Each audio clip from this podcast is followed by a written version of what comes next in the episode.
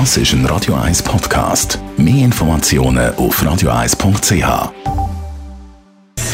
Gesundheit und Wissenschaft auf Radio 1. Unterstützt vom Kopfwehzentrum Irlande Zürich. www.kopfwww.ch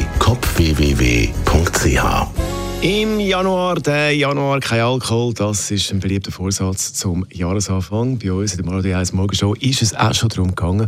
Aber wie viel bringt das eigentlich für unsere Gesundheit, unseren Körper? Ein Monat kein Alkohol. Experten sagen, das bringt schon etwas. Nach vier alkoholfreien Wochen kann die Leber äh, tatsächlich schon ganz gut aufräumen im Körper.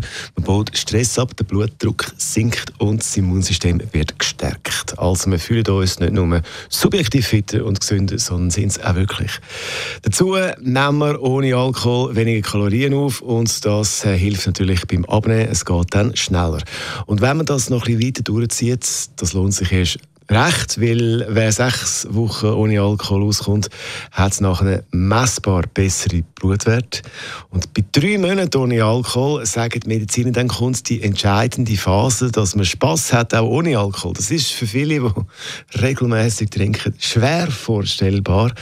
Also das heißt, wenn man sich dann mal daran gewöhnt hat, vermisst man den Alkohol nachher nicht mehr.